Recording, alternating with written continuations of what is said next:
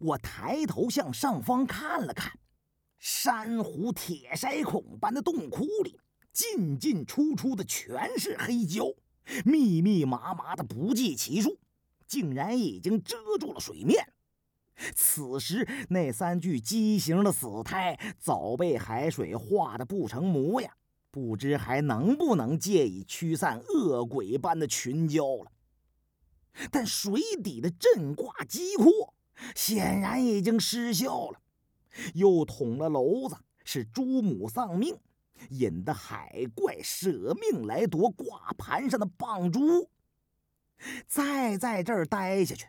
除了送死之外，已无作为了，只好趁乱突围浮上水面，从海底神木的通道里返回京府。至于再如何从地形酷似京府的龟墟之中脱身，就不是现在来得及考虑的问题了。眼下这珊瑚水洞里已经炸了窝了，无论如何都待不下去了。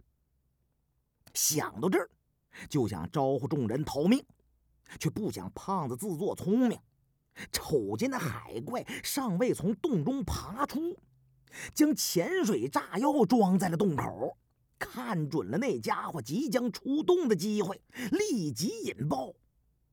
不过珊瑚化石极是坚固，爆炸在水底形成的冲击波，却并未能将珊瑚洞炸塌。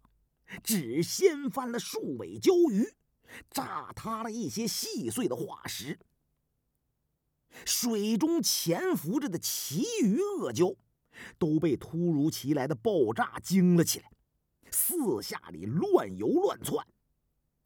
我们浮上水面的过程中，就算他们不会主动过来攻击，但不免会在混乱之中撞上。鲛鱼没有嘴唇。交错锋锐的牙齿暴露在外，只要蹭上一下，就得被撕掉一大块皮肉啊！众人都被困在了原地，将死胎挡在身前，以免乱窜的恶蛟接近。我把急于想逃的明叔拽住，打了个手势，让众人不要轻举妄动，看准了时机再浮上去。